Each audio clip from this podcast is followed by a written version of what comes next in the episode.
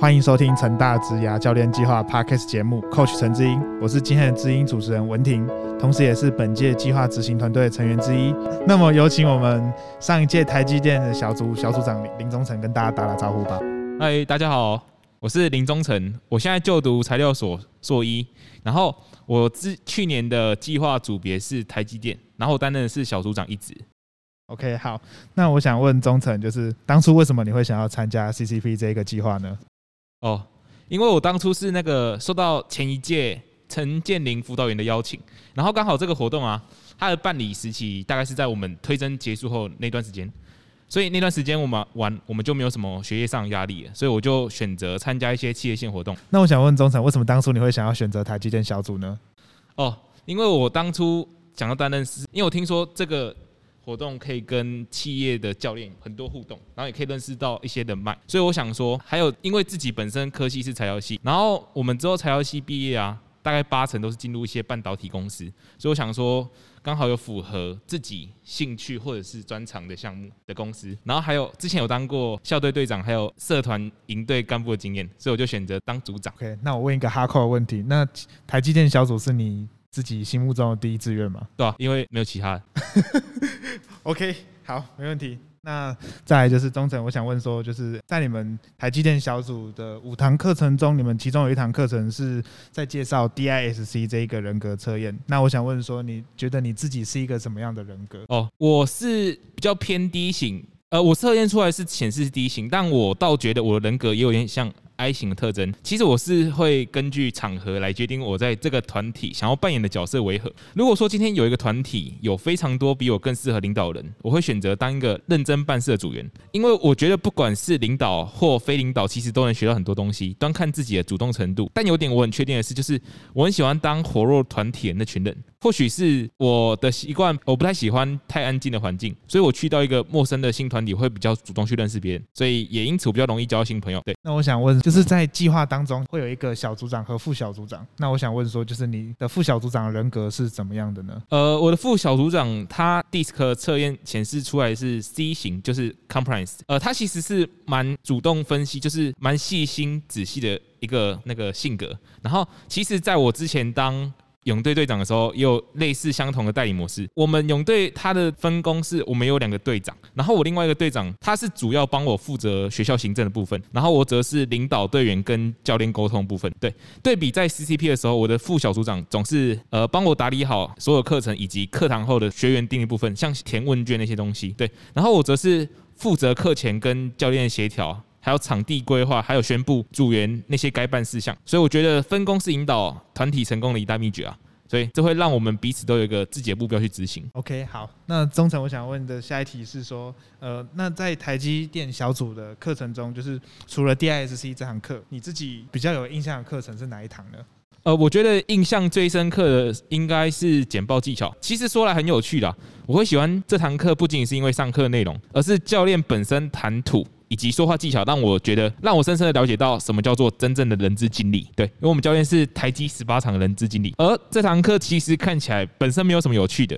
但教练应用许多生活化例子，像是他有一些简简报的要领跟目的，他有提供一些蛮厉害，像简报当中的快速键，然后还有一些比较。吸睛的字，像是避免听众迷路啊，然后来去抓住我们听众的注意力。对，然后最后其实还有，他其实教练还有出给我们台积电小组一个作业，就是两个两到三个人一组，然后自己找一个主题，应该不是说自己找一个主题，是。他给我们几个主题，像是大 S，然后还有乌克兰，然后阿根廷债务危机这些。然后他让我们在下一节课的时候，他给我们的一些时间，然后让我们去做一个简报的分享，让大家来对我们的简报进行评论，以及给我们回馈这样。然后所以我觉得这堂课学到很多东西，是因为第一个就是我们真正有做一个实做的过程，然后他还有教练如何用他的语言。如何组织他的语言，让我们觉得这堂课是一个收获很多的一一堂课程。对，OK，好，那我补充一下，就是其实台积电小组的教练，就是瑞教练，他其实就是蛮注重于大家想要知道说，就是近期的时事有什么。中诚学长说到的部分，就是那时候在上这堂课程的时候的时事。说到这个部分的话，就是我想问说，呃。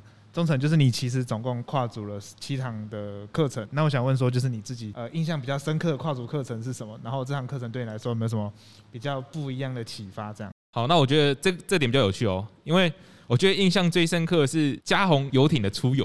它其实整个流程就是我们一起二十几个人前去那个安平的雅果游艇俱乐部，然后就是在安平外海，然后我们在那边逛个几圈。当然不是我们开，是那个他们那个郑老爷他们旗下团队去开游艇，然后载我们。对，下一题就是是在我们五个月的计划就是结束之后，我们会邀请每一组的组员都要完成呃一份成果报告。那成果报告的内容就是其中包含了成果报告书、成果海报以及就是计划成果的影片。那我想问说，总成就是你自己认为你自己做过最有趣的项目是什么呢？其实我身为小组长，我其实我主要分配到的工作应该是我自己下去分的。我是去做成果影片部分，然后成果影片我我是负责总筹部分，就是拍摄、剪辑、剧本，全部就是几乎都是我弄的。然后我就是分配角色给呃我的小组员，还有副小组长。然后你还记得我的那个这一组的成果影片，他们主题叫九天玄女。然后九天玄女这个梗其实是当时候那个梗，因为我想不到，所以我想说用这个梗来看看。刚好我就是我有参加云家会。然后我们那个时候有一个朋友，刚好他的人格特质跟阿汉非常相似，基本上就是一模一样，所以我就请他来帮我们组来执行这个角色。对，所以他他的戏大概占了三分之一，蛮多的。好，然后我觉得最有趣的是就是拍摄部分啊。然后我觉得就是我们在拍摄《九天玄女》的时候，我们还弄那个爆米花的时候，我们还用到烧起来。刚好我是厨艺社的。然后我们就刚好这个场地，就它不是有一段是那个烧爆米花的，对对，所以我们我们那个时候有烧烧起，我们那个 NG 超多次的。对，我就想说为什么要用厨艺社的场地？因为因为我就厨艺社干，我是我这也是厨艺社教学，对哦对，然后我们就用那个场地，然后搞的就是乱七八糟啊，然后到最后还是有成功拍完。我买了三盒爆米花，那个其实没有很好烧。那个我们还要搭配那个时间，对我有感受到。对，其他部分都蛮简单，其他部分就是我们开场中间还有一段是那个青花瓷，我们中间有一段歌嘛，那个是其实是我们 C E B 开场去年开场的时候，那个时候那那首歌是我写的，就是我改编周杰伦的那首青花瓷。对，有机会可以请文婷辅导员播给大家听。OK 所以算是扣合，就是你们从开幕式到你们计划结束后的。对，那首歌写的非常好，我写的非常好。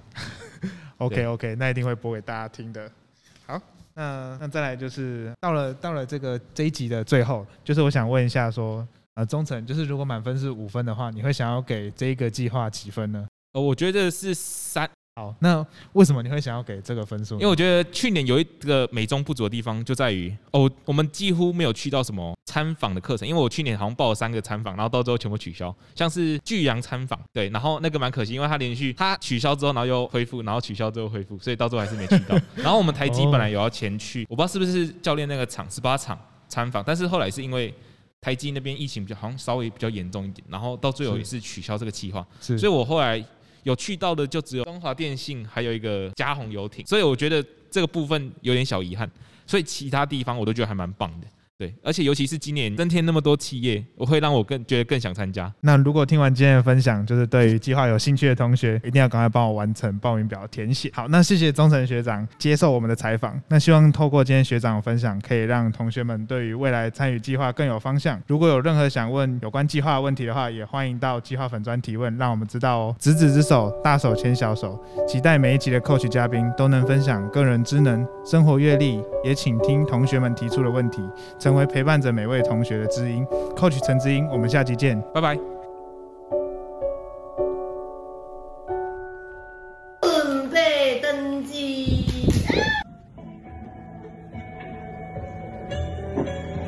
这寂寞的夜里，我总在哭泣。上大学不如意，差点被恶意。想每天花天酒地，明星三缺一。但这样辜负 baby 妈咪，我加入 CCP，又加入太极，遇见教练内心改写了结局。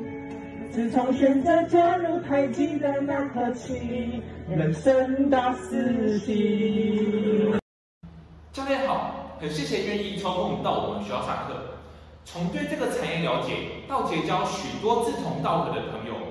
台积的课程更让我们有机会进行与人资主管的模拟面试，让我们知道有哪些不足，使我们能够成就更好的自己，迈向康庄的大道。我们台积下台一鞠躬。